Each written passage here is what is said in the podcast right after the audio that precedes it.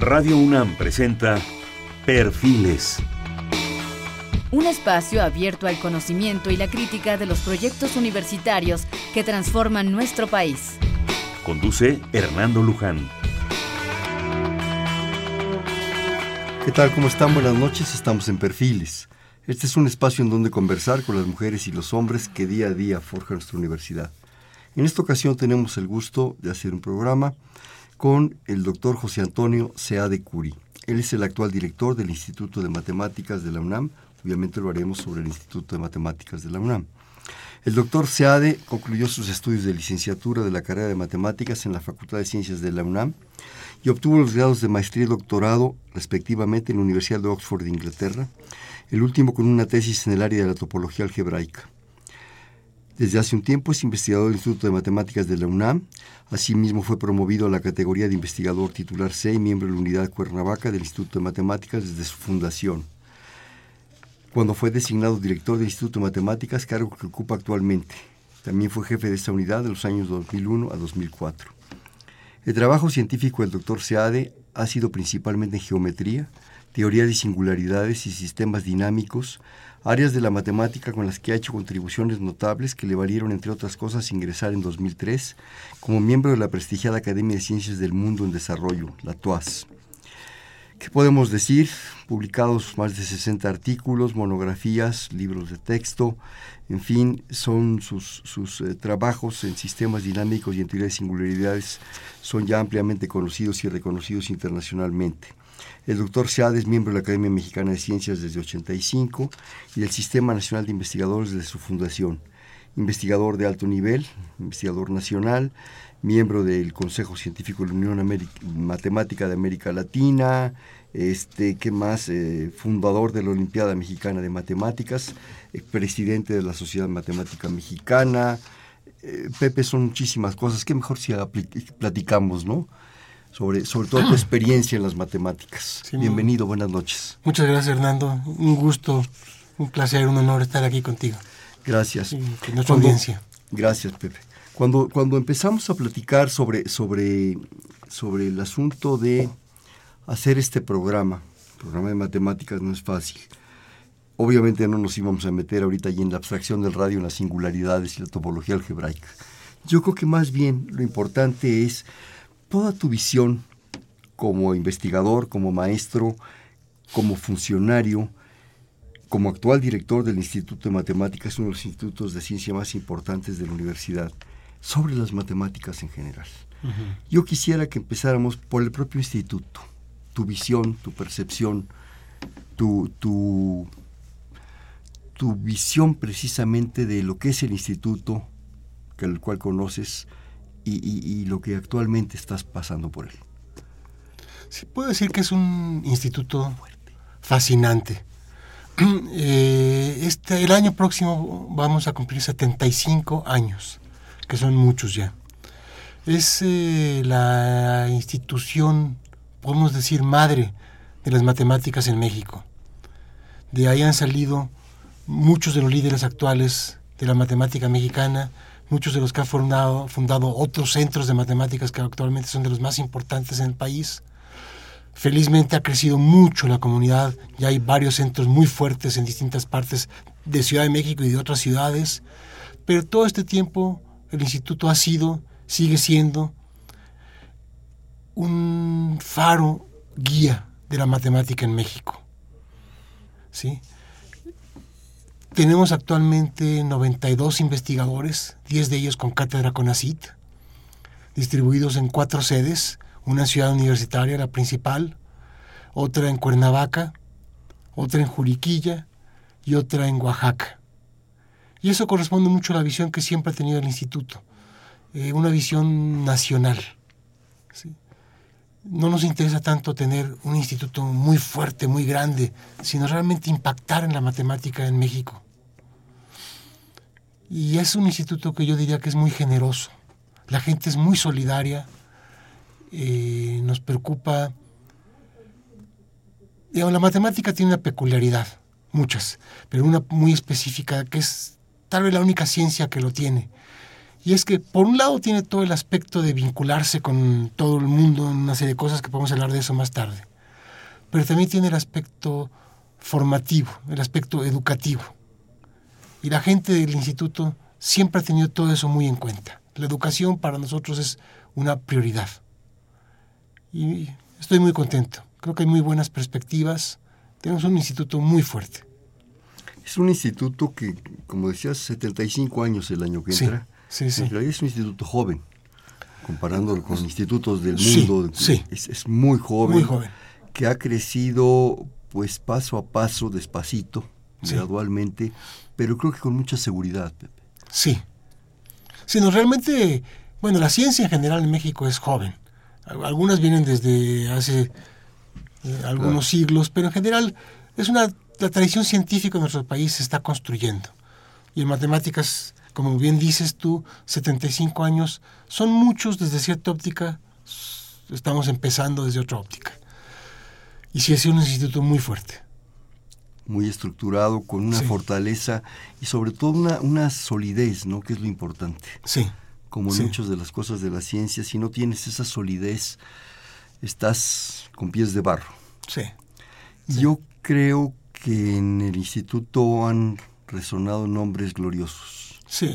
Ha habido maestros realmente que desgraciadamente, y lo digo con tristeza, eh, probablemente nuestro público no lo conozca. sí. Pero ha habido realmente gentes que han aportado mundialmente y nacionalmente, desde luego, eh, grandes, grandes, grandes hechos. Yo, yo quisiera que recordaras algunos, desgraciadamente se nos van a quedar fuera muchos, pero bueno, tus maestros, gentes Sí. que llegaste a conocer, que realmente fueron impactantes, ¿no? Bueno, los pioneros yo no los conocí, son gente como don Sotero Prieto, Sotero Prieto. Nápoles Gándara y varios más. Tuve la suerte de, he tenido la suerte de conocer. López, que fundó la Facultad de Sí. Ciencias. Luego tenemos, bueno, poco después llegaron gentes como don, don Gonzalo Subieta, que todavía está con nosotros, Emilio Lluís, Cárdenas, eh, don Roberto Vázquez, que ya se nos fue, Prieto. Carlos Prieto, sí, pero él ya vino, Sí. él ya está más cerca de mi generación. Sí, pero me, decía- me, me refería al Osito Prieto. Ah, perdón, a Sotero Prieto. no, al Osito, a que le decían el Osito en la facultad. A él no lo recuerdo. Fue, fue, fue- Sí. más, fue director de, de, de alguna cosa. Puede ser, a él no lo yo, yo recuerdo. ya mis compañeros matemáticos que verdaderamente, bueno, y qué decir de- del maestro, del maestro Barajas. El maestro Baraja, sensacional, sensacional. Y después ellos son los que comenzaron realmente la matemática ya en una forma profesional, digamos. Y ya luego vinieron otras generaciones con gente brillante, por ejemplo, Santiago López de Medrano, Francisco González Acuña, Alberto Berhovsky, que son gentes que ya son reconocidas y conocidas en todas partes del mundo, ¿no? Sí, han pasado por ahí gente sorprendentes y han formado un caudal de jóvenes Sí, impresionante que afortunadamente, según entiendo por lo que tú nos decías, muchos se han quedado en la facultad, muchos se han quedado en el instituto, pero muchos se han exportado. Sí. Muchos sí, se han sí. ido a provincia a hacer trabajo y a- y al mundo. Sí, sí. ¿Qué, ¿Qué impacto ha tenido esto? ¿Qué impacto ha tenido? eh, de, de esa aportación de estos Sí, jóvenes? Sí, bueno, mira, yo, yo estoy convencido de que la matemática es un pilar del desarrollo. ¿sí? Eh, si tú observas los países desarrollados, todos son muy, muy fuertes en matemáticas. Estados Unidos, por ejemplo, tiene más de 10.000 matemáticos activos. Francia tiene más de 4.000. Aquí, y Francia de la población es menor en Francia que en México. Aquí apenas llegaremos a unos 600. O sea, somos una comunidad todavía muy pequeña, pero que está creciendo. Y queremos que siga creciendo. Eh, muchas veces la gente se pregunta, ¿qué hace un matemático?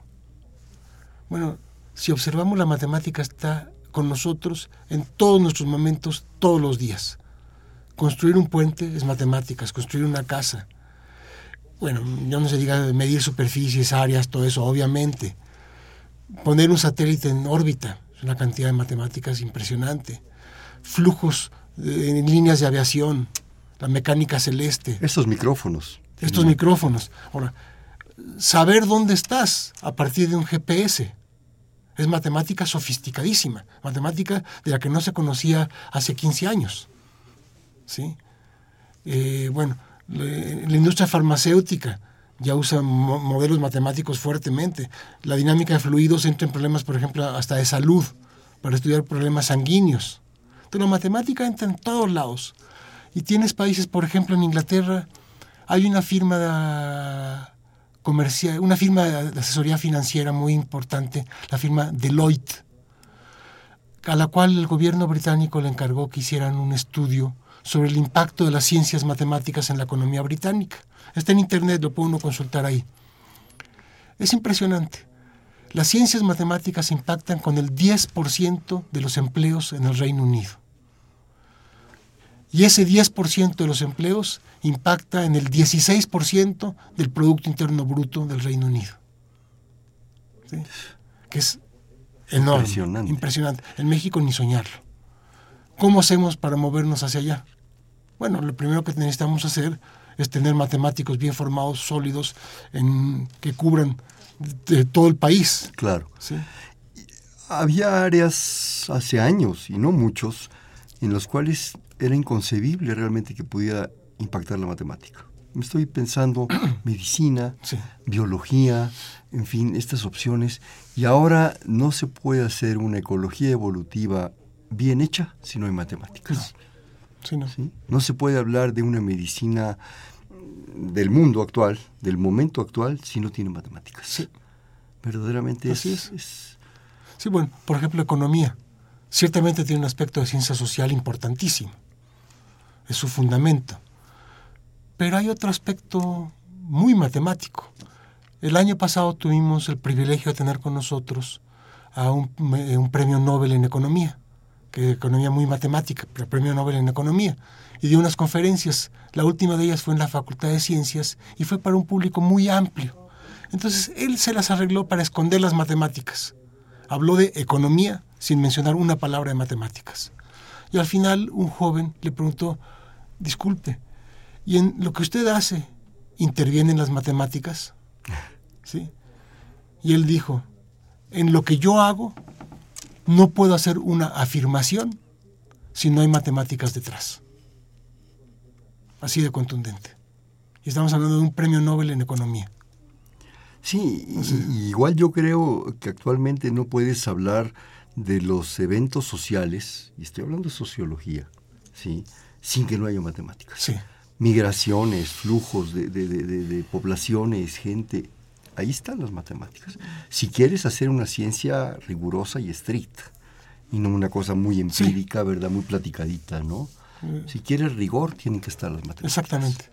Entonces, por eso ahí es donde entra el impacto que está teniendo el Instituto de Matemáticas y muchas otras instituciones de matemáticas. O sea, eh, necesitamos muchos matemáticos más en el país, bien formados y capaces de atacar problemas de distinta índole, desde educativos que hacen falta, hasta investigación teórica que hace falta, pasando por todo un mundo de aplicaciones. Oye, y ya entrando en cosas más concretas, en el instituto, ¿qué hacen? Sus líneas de investigación, sus propuestas, ¿nos podrías dar así, aunque sea una, una pasadita por el asunto? Sí, cómo no. Mira, es un instituto que tradicionalmente se formó hacia la matemática teórica. Casi todos los institutos de investigación en México empezaron con una fase muy teórica, primero cuando no hay nada, hay que hacer lo que puedes, te haces sólido, vas creciendo y ya estamos en una etapa de madurez. Pero lo predominante es la parte más teórica. Eh, hacemos, trabajamos en áreas como geometría, sistemas dinámicos, topología. Topología es un nombre que puede sonar muy extraño, pero quiere decir el estudio de los cuerpos. Eh, ecuaciones diferenciales, análisis, teoría de números. La broma en la Facultad de Ciencias en los horarios de topología, el estudio de los topos. Broma tonta estudiantil. Sí, sí, sí, sí. Y gradualmente nos hemos ido abriendo más a cuestiones aplicadas. Ahora hay que tener en mente que, bueno, yo más que hablar de matemáticas aplicadas, a mí me gusta hablar de matemáticas y aplicaciones. Mm porque muchas veces la matemática aplicada puede ser muy teórica y necesita la parte teórica. Y muchas veces la parte las matemáticas aparentemente muy teóricas tienen impactos en aplicaciones espectaculares. Por ejemplo, la topología algebraica, que es de las partes más abstractas de la matemática, está teniendo ahora aplicaciones muy importantes en el análisis masivo de datos y en la robótica. ¿Sí? Entonces, por eso a mí me gusta hablar de matemáticas y aplicaciones. Y también se han metido mucho en cuestiones de computación, pero de computación en serio. Sí, de, sí, sí, de- de la creación realmente de, de lo que es todo este aspecto y no simplemente en los juguetitos y en las Claro, cositas. claro. ¿Qué, han, qué, han, qué han hecho ahí, Pepe? Básicamente en cuestiones de algoritmos es donde trabaja la gente. Pero es un área que tenemos que desarrollar más, que queremos desarrollar más. Pero están trabajando en ella fuertemente. Sí, sí, sí, sí. sí. De hecho, está- estamos impulsando, el año pasado tuvimos un- una colaboración intensa con un instituto de Francia que se dedica a la informática. Tuvimos unos seminarios aquí con la idea de propiciar una mayor colaboración. Y la, la están Estamos cuajando, en eso, digamos. estamos, Ah, estamos cuajando, estamos trabajando en eso. Me sorprende algo. Sí. Eh, como buen matemático y como apasionado y como director actual del instituto, ¿crees profundamente en las matemáticas? ¿Crees profundamente en, en la necesidad de tener matemáticas, de Sí. hacer matemáticas, de producir, de generar matemáticos, generar matemáticos de un alto nivel? Y por otro lado, hay algo que venimos arrastrando, al menos el común de los mortales, que es el profundo terror a las matemáticas. ese es, ese es ya, ya te puse el dedo en la llaga, ¿verdad? Ese es- Perfectamente, sí. Ese es el dedo en la llaga. Sí, sí, sí, Que sí, muy cierto. Yo creo que pudiéramos tener en México, pues yo no sé si el nivel de los eh, gringos o de los franceses, pero hay un de entrada, desde que prácticamente estás haciendo palotes y plastilina, yo no sé qué pasa, Sí. yo no sé qué sucede, yo no sé qué, qué, qué malfario circula en los salones de kinder, que, que de repente empieza a haber un terror a las matemáticas Sí. y que se refuerza muchas veces en las propias casas y que se refuerza en los recreos y que no, no, las matemáticas no. Y a lo mejor pues estamos en la tontería. Platícanos tú. No, es muy acertado lo que estás indicando. Es un problema serio, fuerte, profundo, multifacético, que no, ciertamente no tengo una receta. Sí tengo Opiniones. opiniones y cosas que ciertamente... Esas son las que queremos. Sí. Eh, Mira, yo siento que parte importante de ese terror que se le tiene a las matemáticas viene de la forma como las aprendemos, que en general son una especie de recetarios de cocina, sin razón, sin entender los objetivos, el por qué, para qué. En abstracto. En abstracto, aquí, eh, ¿y por qué estudiamos esto? Pues para pasar el examen. ¿sí? Pero ¿de dónde viene todo eso? ¿Cuándo escuchamos, digamos, de las ideas que propiciaron tal teoría matemática? Las matemáticas siempre han ido de la mano del desarrollo del hombre. Siempre. Se han id- ido evolucionando en gran medida en respuesta a problemas de la vida eh, cotidiana. ¿sí? ¿Cómo empezamos a trabajar problemas de área? Bueno, porque la gente tenía unos terrenos irregulares y tenía que partirlos entre sus hijos y cómo le hago si está todo irregular. Bueno, empiezas a desarrollar técnicas matemáticas. ¿sí? Quiero construir tal edificio y se me está cayendo, ¿cómo le hago? Bueno, eso requiere matemáticas, que en, en la época eran innovadoras. Ahora todo eso es muy elemental. De igual forma, todas las teorías matemáticas en, en buena medida tienen una motivación de otras disciplinas y también tienen una fuerte motivación dentro de las mismas matemáticas. Pero las ideas en general responden a problemas de la vida cotidiana y eso no lo aprendemos nunca en la escuela, o casi nunca.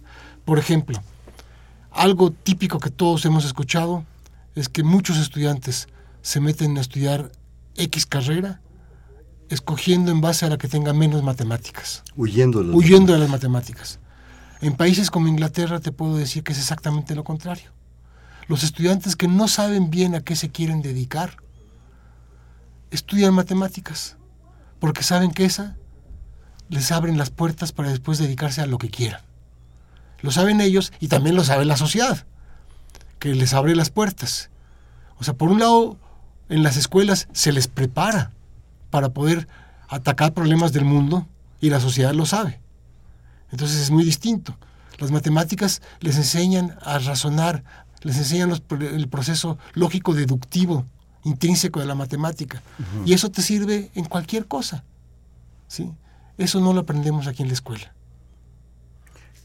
Yo creo que venimos arrastrando, digo venimos porque ya estamos metidos todos, a lo mejor hasta incluidos ustedes, pero tienen la, posibilidad de salir un poco más, más hacia el aire, digamos. Eh, pero venimos arrastrando todos ese prejuicio que a veces viene desde la familia. La familia dice, matemáticas, no hombre, estás loco, te vas a morir de hambre, ¿qué vas a hacer? ¡Qué barbaridad! Desgraciadamente, y lo digo con mucha tristeza, los maestros, la preparación de los maestros que nos enseñan las matemáticas, o que a veces, como en la primaria, te enseñan de todo, sí. Que tienen que darte una embarradita de cada cosa, ¿sí? Los, desgraciadamente esos maestros tienen también poca preparación y a veces también mucho terror. Entonces desde ahí se empiezan a sumar las cosas. Yo recuerdo en mi época, es de lo que puedo prácticamente hablar, unos libros que verdaderamente, pues no, no digo, a mí no me, no me explicaba nada. Yo recuerdo con terror mis clases de trigonometría, jamás entendí nada. ¿sí? ¿Cómo la pasé? No sé, tengo la más remota idea. Y probablemente de los pocos momentos gratos para mí en, en el estudio de las matemáticas fue en, que fue tercero de secundaria, me tocó estudiar álgebra y llegó en mis manos el Aurelio Baldor, que es un librazo, que de entrada con aquellas pequeñas historias al inicio de cada capítulo te empezaba a meter. Y empiezas a conocer el deleite y el profundo placer de despejar una ecuación. Fue, fue así un, un oxígeno puro. ¿no? ¿Sí? Pero son casos y, situaciones aisladas y un buen maestro que, se adicionó a eso. Las fallas, Pepe, la enseñanza, los textos, los prejuicios, las familias. ¿Qué? ¿Qué hacer? ¿Qué hace? Me imagino que le has de dar vueltas a este asunto. Sí, sí, sí, sí. Toda la vida. Sí. Yo creo que, bueno, hay profesores de matemáticas en el país, hay excelentes y otros pues que pueden prepararse mejor, que ellos mismos no han recibido los elementos para poder ser mejores profesores. ¿Sí? Creo que esto de ahondar en el pensamiento matemático es algo en lo que debemos apoyar a los mismos profesores. ¿Qué hacer? Es un problema mayor. Algunos pasos que estamos dando ya, por ejemplo, en el instituto. Tenemos un equipo de gente que está colaborando con otras instituciones. Y tenemos ya, por ejemplo, en línea, en la página del instituto, te puedes meter de acceso libre. Ahorita no la das, por Sí, un montón de unidades didácticas de acceso libre que son fantásticas. Entonces, tú quieres entender por qué en un triángulo la base por la altura sobre dos es el área del triángulo. Bueno, si te lo dicen de esa forma es una receta espantosa que te te da una indigestión estomacal. Pero si tú puedes empezar a jugar, empiezas con triángulos, empiezas a poderlo deducir y empiezas a poderlo entender tú mismo, te das cuenta que no hay nada de receta, que no hay magia, no hay nada oscuro, todo es totalmente lógico y natural. Las matemáticas todas son lógicas y naturales, si las entiendes. Y esas unidades didácticas nos apoyan precisamente a divertirnos con las matemáticas, a entender las matemáticas. Y hay programas inclusive para niños, desde quinto, sexto año primaria en adelante. Hay un programa que está impulsando nuestro instituto eh, en colaboración con la SEP, financiado por la SEP, fascinante. El año pasado se repartieron un millón de tablets en el, en el país con unidades didácticas de matemáticas para apoyar a los estudiantes, a los niños, a divertirse con las matemáticas, a entenderle a las matemáticas, a gozarlas. Eso debe contribuir a que pierdan el, el miedo. Y yo creo que eso te enriquece el, proceso lógico de pensamiento. Exactamente. Yo creo que es una de las grandes aportaciones de las matemáticas, independientemente de, la matemática en sí, del logro matemático que se da, esa posibilidad de una lógica de pensamiento, de un orden de pensamiento, yo creo que es fundamental. Fundamental, te sirve para lo que sea. Si vas a ser abogado, eso te sirve aunque nunca en tu vida escribas una ecuación filósofo o filósofo, lo que sea, lo que sea. Es precisamente ese pensamiento, ese razonamiento lógico deductivo al que me refería hace rato, que las matemáticas son fantásticas. Que yo creo que es algo que, que no nos enseñan. No. Nos enseñan lo que tú dices, las recetas la base por el área, los cuadrados de la hipotenusa, la mano del muerto, y, ahí te quedas y estás memorizando y el binomio de Newton, el cuadrado primero por el el producto el primero por el segundo, y dices, ¿y a dónde voy con todo esto? ¿Para qué sirve todo este demonio? Exactamente. Es fundamental poder transmitir eso a los estudiantes. ¿Y se le, está, se le está ofreciendo esta posibilidad, esta propuesta a los maestros, por ejemplo, para que entren en esta dinámica de otra forma de ver las cosas? Ustedes están haciendo algo. Mira, es un problema mayor. Estamos hablando de un millón y medio de profesores de matemáticas en el país, ¿no? Entonces, bueno, es un problema mayor. Estamos haciendo cosas, sí estamos trabajando.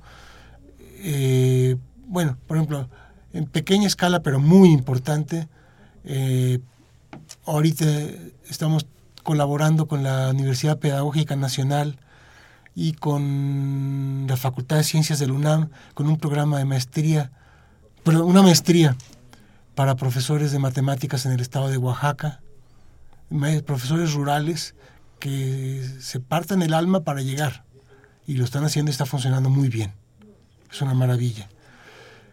Estamos por comenzar un, un programa amplio de apoyo con Querétaro, que apoya las matemáticas de todos los niveles, en un aspecto muy, muy amplio en el Estado. Y estamos por comenzar también una maestría para profesores de matemáticas en bachillerato a nivel nacional, apoyados por la tecnología moderna, porque somos muy pocos matemáticos, entonces para poder llegar a, sectores amplios nos tenemos que apoyar en la tecnología moderna. Eso está por comenzar. Ese es otro problema, los volúmenes. Los volúmenes. Estás hablando de millón y medio de maestros. ¿Cómo puedes llegar a millón y medio de maestros que a lo mejor me imagino tienen una gran voluntad, una gran disposición, un gran interés, una gran vocación? Sí. Pero, pero ¿cómo llegas con ellos para, para propiciar un cambio, para propiciar una forma diferente? ¿Cómo lo puedes hacer? Sí, eso es un reto mayor. Obviamente necesitamos, antes que nada, voluntad política y financiamiento. Obviamente el país no está nadando en la abundancia, no podemos hablar de un financiamiento ilimitado, no, tenemos que pensar en maneras prácticas económicas de hacerlo. Ingeniosas. Ingeniosas, obviamente apoyándonos eh, en tecnología moderna y sumando fuerzas, y sumando fuerzas. O sea, el Sinvestav, por ejemplo, tiene mucha gente en matemática educativa, hay ingenieros muy bien preparados en muchas partes del país. Tenemos años preparando, eh, sacando estudiantes a través de las Olimpiadas, que la mayoría de ellos son brillantes, brillantes. Ellos pueden apoyar muy bien. Entonces yo creo que si hacemos una acción coordinada, se puede hacer algo interesante. Pero es un reto mayor. ¿Se está haciendo esa acción coordinada? No, no. La estamos pensando por lo pronto. Ahorita que hablas de matemáticas. estamos empezando a dar pasos en esa dirección. Para, para unir esfuerzos, para unir posibilidades. Sí, sí. Ahorita que hablas de la matemática educativa, ¿es la forma, en la propuesta para enseñar las matemáticas de manera mejor? Sí, sí, sí, sí, sí. Pero a mi parecer, algo ineludible es que el profesor entienda las matemáticas. Y nosotros queremos trabajar en ese paso previo que es ayudarles a los profesores a entender aquello de lo que van a hablar. Sí, porque si no, imagínate, pues estás sembrando en el desierto, ¿no? Sí. Sí, yo creo que los profesores son, son fundamentales. Fundamentales. Son esenciales. Es con los que hay que trabajar. Es la gente que te va a motivar o que te va pues, a decepcionar, desgraciadamente hay que decirlo. ¿no? sí, yo creo que son dos frentes que atacar. Uno los profesores y otro los niños. Desde chiquitos. Desde chiquitos. Porque si tú llegas a la universidad y tu formación matemática es mala, pues es muy difícil que aprendas a razonar. Claro. Si traes una buena forma, una buena formación, te lo llevas a cualquier disciplina que vayas a estudiar, sean o no matemáticas. ¿Y los textos?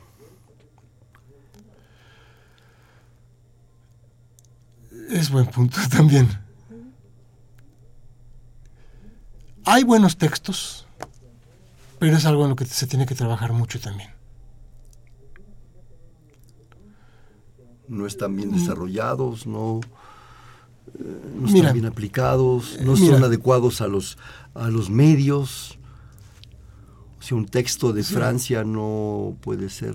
Mira, eh, se puede trabajar en los textos, es importantísimo. Nosotros ahorita nos estamos enfocando más en precisamente en todo ese material en línea de acceso libre que refuerza los textos. Si los estudiantes ahí pueden aprender matemáticas, si ahí pueden ver lo que los textos le están diciendo y ahí lo entienden, estamos del otro lado. Sí, textos no, no, no me refiero solamente a libros, sino, sino textos en línea. Ah, en, eso, en eso estamos trabajando, en eso sí estamos trabajando. Ahora, nuestro instituto es básicamente un instituto de investigación. Claro. Eso quiere decir formación de recursos a nivel lo más elevado y producción científica. Entonces, la mayor parte de nuestra fuerza se nos va en esa dirección.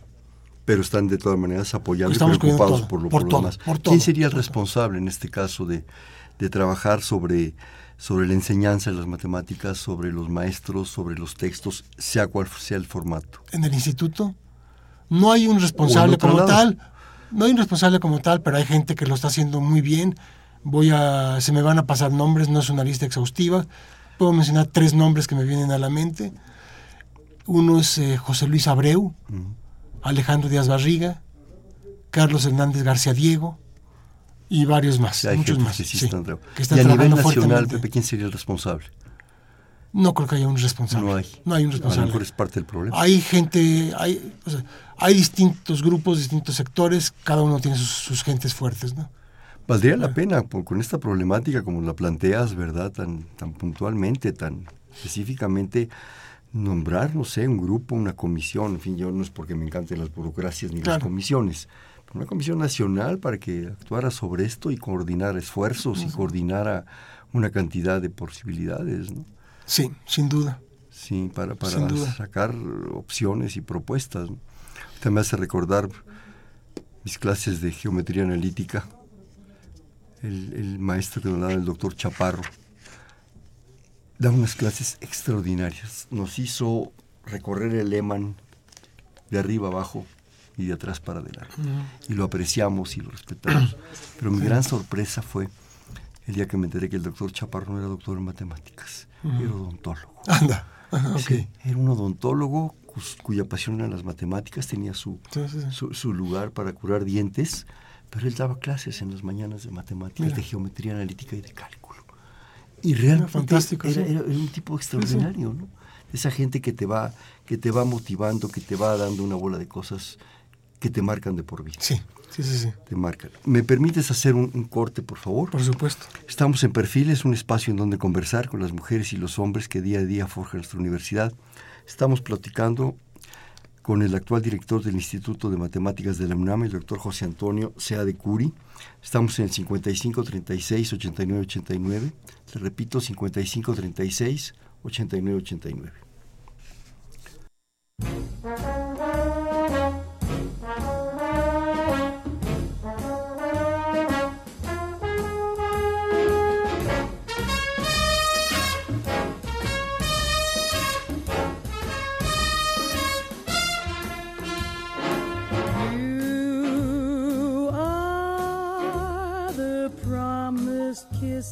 Of springtime that makes the lonely winter seem long.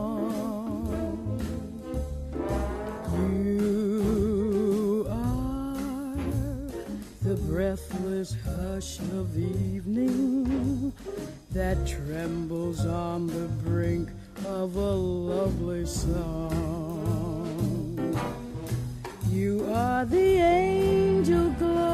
Buenas noches, estamos en Perfiles. Este es un espacio donde conversar con las mujeres y los hombres que día a día forjan nuestra universidad. Estamos en el 5536-8989 platicando con el doctor José Antonio Sea de Curi, el actual director del Instituto de Matemáticas. Comentábamos ahorita en el, corte que te gustaría dar una platicada sobre, sobre una de tus áreas, digamos, que son los sistemas dinámicos, para que los ejemplifiques con algo muy, muy concreto de investigación. Sí, sí, con mucho gusto. Mira, antes de decir qué son los sistemas dinámicos, bueno, quiero decir que es algo que intuitivamente todos conocemos, no con ese nombre. déjame describirte varias situaciones sin mencionar matemáticas. O sea, como, el, como el economista. Sí, exactamente. Por ejemplo, el calor. Tú tienes una olla con agua y la pones a calentar y quieres estudiar cómo evoluciona el calor. Obviamente depende del material que tú tienes y de la intensidad del calor que le estás calor. transmitiendo, etcétera, etcétera. Y del, y del líquido que Y de estés líquido. calentando. Y de líquido. ¿Ok? Es un tipo de fenómenos que todos estamos familiarizados con eso. La mecánica celeste. Cómo se mueven los astros. El estudio, si queremos decir cuándo va a haber un eclipse, cuándo va a pasar esto, etcétera. Rutas de aviación. Estamos en un lugar y queremos ir en tal dirección. ¿Cuál es la ruta óptima a seguir? Tomando en cuenta los vientos, esto, el otro problemas de epidemiología. ¿sí? Depende el virus que tenemos, lo que está creando la epidemia, su capacidad de contagio, cuántas gentes hay contagiadas, cuál es la masa de la población, etcétera, etcétera. ¿sí? Crecimiento de capital, crecimiento de población. son fenómenos totalmente distintos y ninguno tiene que ver con matemáticas aparentemente. Ahora, vamos a abstraer la situación. En todos los casos estamos teniendo una cierta situación que conocemos en un momento dado. Y ciertas reglas de evolución. Sabemos cómo se está transformando el calor de acuerdo a ciertas reglas, etcétera, etcétera. En todos los casos tenemos una cierta situación y ciertas reglas de evolución. Y lo que queremos es poder decir lo que va a pasar a partir de la información en un momento dado y de esas reglas en evolución. Bueno, eso es un sistema dinámico. ¿sí? Un sistema dinámico es una cierta situación, un cierto fenómeno, que evoluciona de acuerdo a reglas establecidas que suponemos que conocemos. Y queremos, a partir de la información en un momento dado, poder decir lo que va a suceder o lo que sucedió anteriormente, de dónde venimos. Te interrumpo, ¿siempre Sí. son reglas establecidas? En sistemas dinámicos sí. Ahora, están los fenómenos caóticos, está una serie de cosas donde, o sea, cuando tú quieres aplicar eso a un modelo real, por lo general tu información no es precisa. Posiblemente ni la información de tus datos en un momento dado, ni la información del modelo evolutivo. En la vida real raramente tenemos las reglas perfectamente establecidas. Tenemos una idea con suerte bastante aproximada. Eso nos lleva a las condiciones del evento. Sí, sí, Si las condiciones son absolutamente controladas, pues yo creo que es casi miel sobre hojuelas. exactamente. Pero Pero, nunca a eso dar rara vez, se aplica. La Sí, naturaleza es económica. exactamente, exactamente. Sí. Entonces ahí también entras en un problema interesantísimo, en áreas importantísimas de la matemática, de los sistemas dinámicos, que son, por ejemplo, lo que se llama como fenómenos de estabilidad. ¿Qué quiere decir eso? Bueno, yo tengo un cierto sistema que yo estoy estudiando y si de acuerdo a tales reglas yo lo puedo describir perfectamente, maravilloso. Bueno, y si mi situación cambia un poquito, ¿puedo yo decir algo? Lo que yo estoy pudiendo decir del modelo anterior, ¿me dice información del modelo nuevo si yo lo cambio un poco? ¿Qué es lo que pasa cuando lo quieres aplicar? Claro. A veces sí, a veces no, según el modelo. ¿sí? Ha pasado que, por ejemplo, en biología se quiere apl- aplicar un modelo, se quiere estudiar un fenómeno, se aplica un modelo matemático que se resuelve de maravillas, sacan conclusiones bellísimas que no tienen nada que ver con la realidad porque el mo- modelo era lo que se llama inestable, que quiere decir que cualquier pequeña perturbación te lleva a conclusiones totalmente diferentes.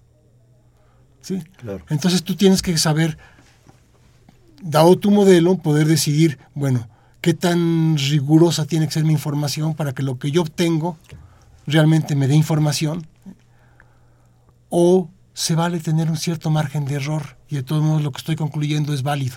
Ahora yo te doy el ejemplo de esto que acabas de hablar en biología, que es los cardúmenes de los peces. Ajá, Es un sistema absolutamente dinámico que está sujeto idealmente a un movimiento de la propia población. claro.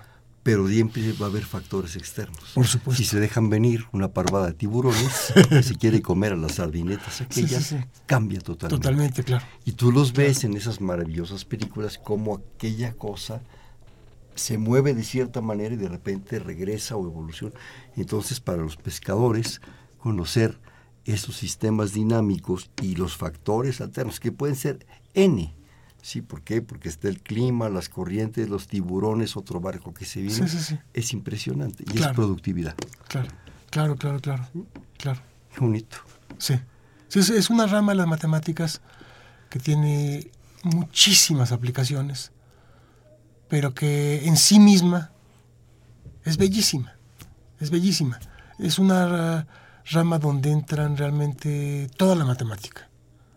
Entra geometría, ecuaciones diferenciales, análisis, topología, teoría de números, álgebra, etcétera. Todo se junta y es un punto de, de encuentro de toda la matemática. ¿Por qué estudiaste eso, Pepe? La vida me llevó. A ver, ahora platícanos. Sí, no, ahora Sí. Bueno, yo hice mi doctorado en Oxford, en el área de topología algebraica. Después de dos años de estar estudiando mi doctorado, estaba harto de sufrir. No entendía nada, no me salía nada.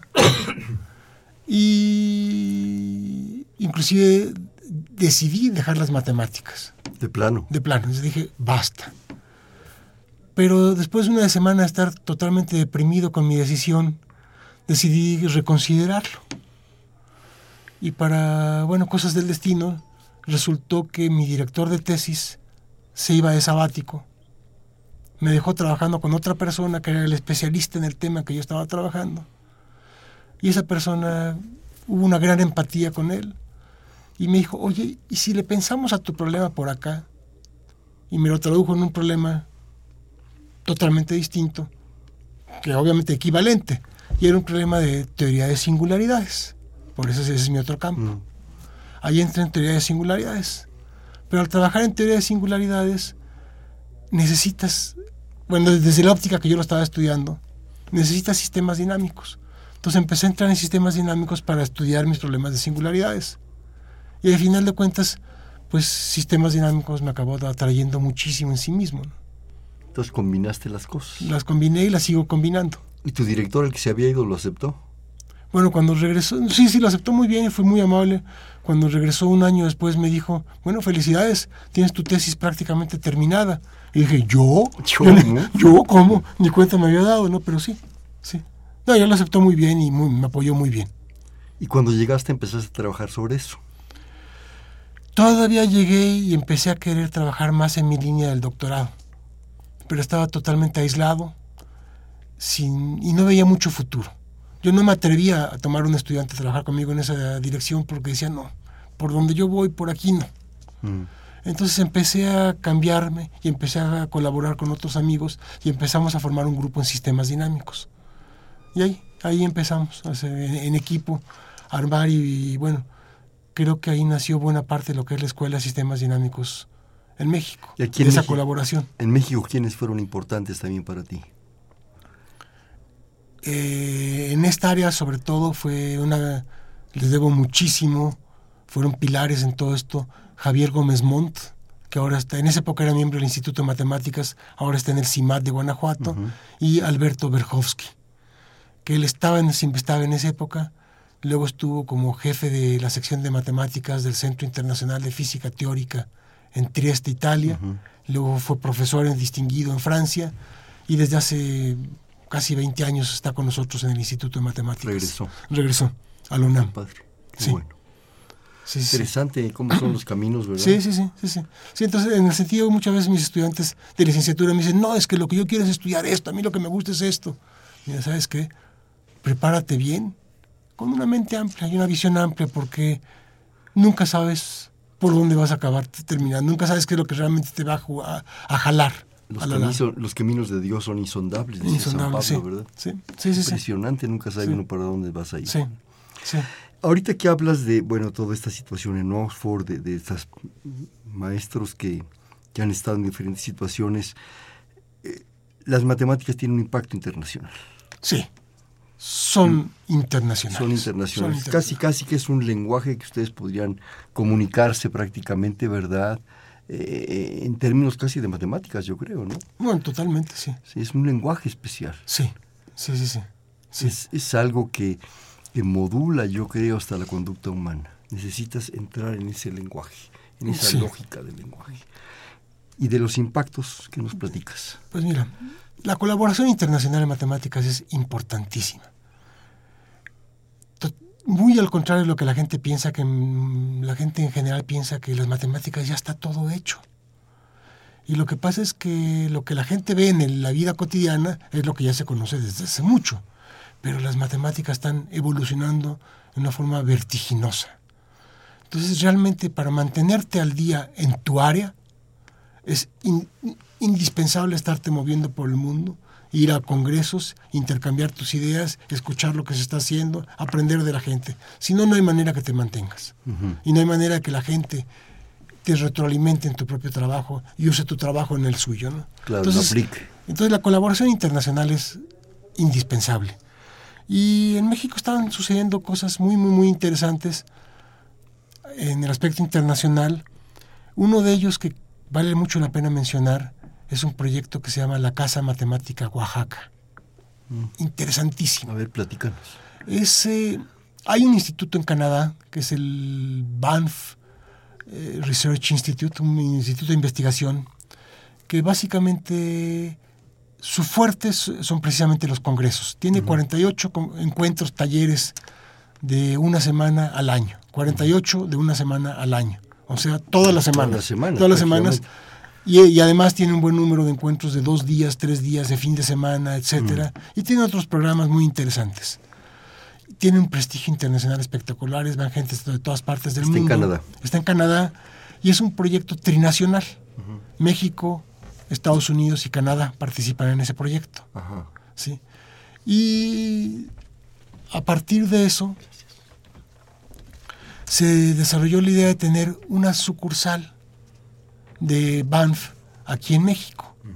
Y esa es la Casa Matemática Oaxaca, que está haciendo un proyecto que está actualmente está siendo liderado por el CIMAT con la colaboración del Instituto de perdón de la Universidad Nacional Autónoma de México y del CIMBESTAF.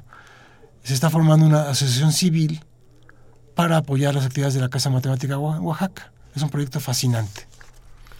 Y la idea es hacer algo similar a lo de Canadá, Sí. tener reuniones. y Reuniones, sí. Y de hecho ya se está funcionando, ya van dos años que está funcionando. Por lo pronto, A ese ritmo de uno por semana. aquí en México está por lo pronto con 25 encuentros al año, Ah, caray. que ya es mm, la mitad, del- la mitad del año.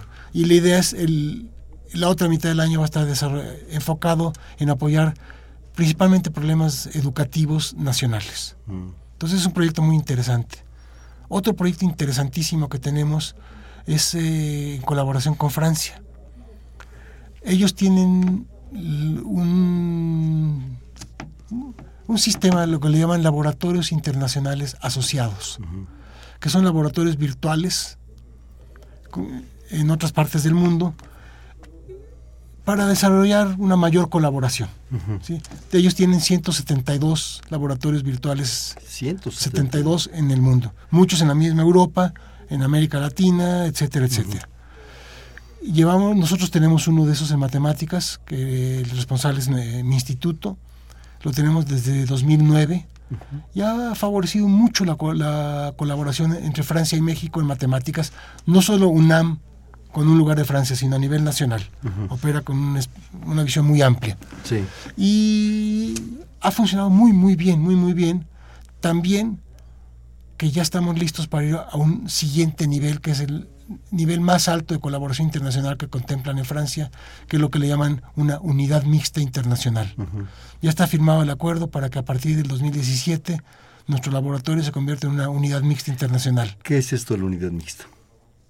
Quiere decir, entre otras cosas, que investigadores de Francia pueden venir a México a trabajar por periodos de un año o más, financiados, pagados con Francia, manteniéndoles Francia su sueldo. Una Estancias. estancias, pero de un año o Un más. Lo es una manera muy interesante de fortalecer nuestra ciencia en México Claro. y la colaboración. Y además gratis. Y además gratis. Imagínate, Sí, sí, si sí. le dan pan que llore, ¿no? Eso por un lado. Por otro lado, te abre. o sea, ya es como si fuera un departamento de, de una universidad en Francia. Entonces, ya te abre a todo un universo de programas de la comunidad europea, etcétera, etcétera.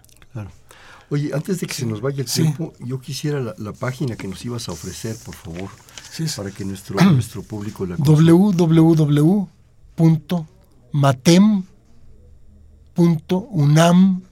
www.matem.unam.mx Otra vez, por favor. www.matem de matemáticas m a t m punto unam de la unam punto mx Ahí pueden consultar Ahí y pueden a- consultar acceder mucho, a los sí. materiales Sí, y a todo eso. sí. Oye, nos están llegando algunas, algunas eh, participaciones. Eh, Eugenio Nibón, le agradecemos su llamada, dice, ¿cómo se enseñan las matemáticas en la India? ah caramba pues Porque mm, tienen tradición los hindús de, de- Sí, de- sí, sí, sí. una gran fuerza matemática. Sí, fuertísima. De hecho, yo terminé mi doctorado en la India. Ah, ¿sí? O sea, cuando ya había cumplido con mi residencia en Inglaterra, cuando ya estaba la investigación hecha, básicamente, mm, yo ya me quería emigrar y me fui a la India. Me aceptaron en un instituto ahí en Bombay. Y ahí pasé cuatro meses elaborando la parte final de mi tesis, que luego la mandé por correo a Inglaterra y luego regresé a hacer mi examen doctoral, etcétera. Sí, hay una gran tradición. Ahora, ¿cómo se enseñan? Realmente no puedo decir.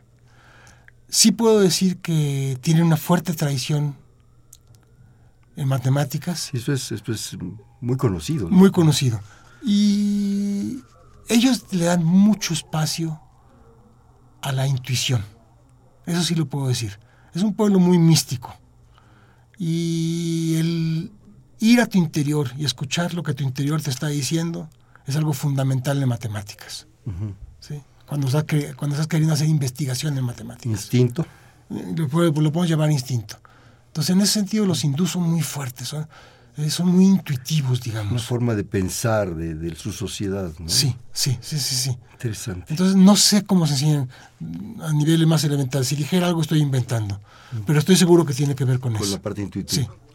Este habla la señora Hilda de San Román desde Toluca. Felicitaciones al programa. Pienso que los progresos de matemáticos deben, los profesores, perdón, de matemáticas deben estudiar pedagogía para poseer las herramientas necesarias para enseñar matemáticas y que sean verdaderos profesores. Es un comentario. Totalmente de acuerdo. Pregunta, ¿conoce a Daniel Paenza, divulgador de matemáticas? No, desafortunadamente no lo Qué conozco. Sí. Y luego felicita al instituto por la labor que hacen y a todos en el programa. Muchísimas gracias. Muchas gracias. Este habla Alberto González, de la Colonia del Valle. Respecto a la infinidad, Ajá. pregunta, ¿existe algún material didáctico que explique la importancia de las matemáticas en nuestras vidas? De ser así, le agradecería al invitado que lo mencione. ¿Algún libro, algún documento, algún artículo? Pues mira, en- eh, hay muchos artículos expositorios, etcétera. En estas páginas del instituto puede aprender muchas, pueden ver muchas cosas muy, muy, muy aterrizadas de cómo interactúan las matemáticas en distintas cuestiones de, De la vida de la vida cotidiana. Y Sí. Se me ocurre, no sé si estés de acuerdo, eh, en la colección esta de las ciencias de México, del Fondo de Cultura, debe haber Sí, algún... ahí hay, ahí hay varios. Tú mismo has de haber escrito alguno, ¿no? No, yo no, yo no, no. Pero el Rolly Bracho, José Antonio, Sí.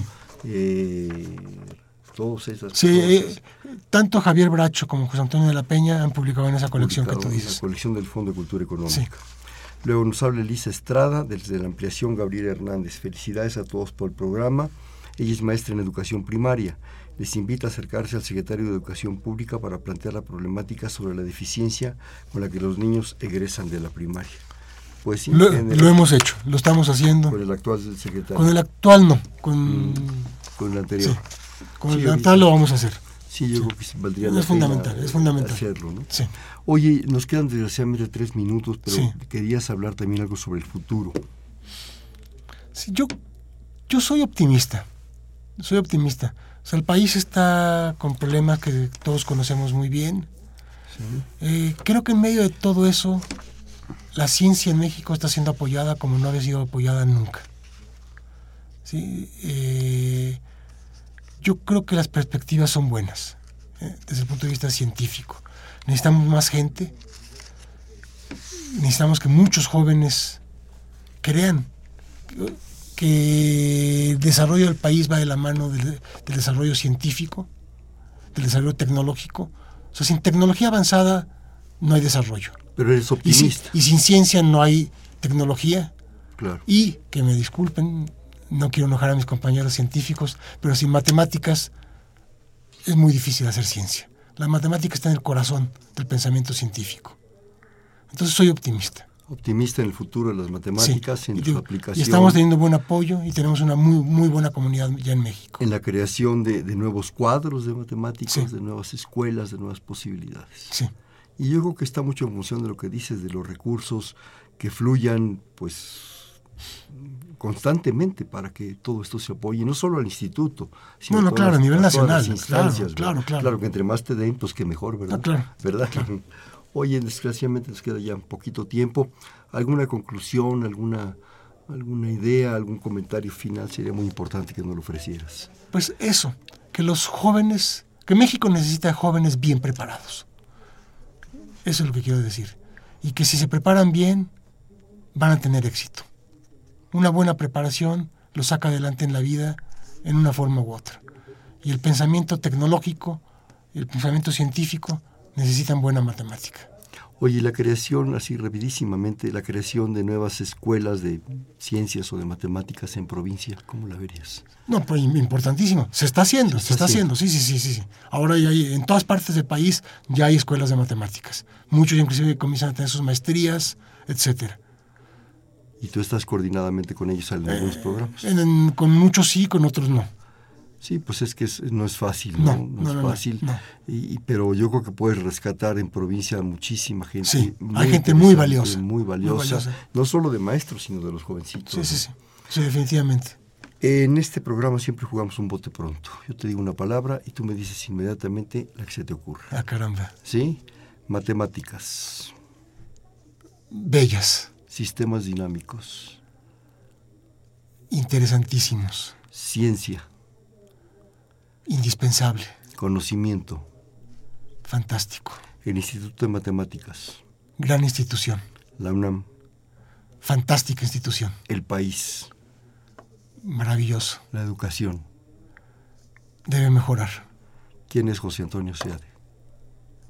Un mortal común que, que adora las matemáticas y adora México y agradece a la UNAM su gran generosidad. Gracias. En la coordinación general, la doctora Silvia Torres. En la producción, Adriana Castellanos. En los controles técnicos, Humberto Sánchez Castrejón. En la conducción, Hernando Luján. Este fue Perfiles, un espacio en donde conversar con las mujeres y los hombres que día a día forjan nuestra universidad. Gracias. Buenas noches. Perfiles, un programa de Radio UNAM.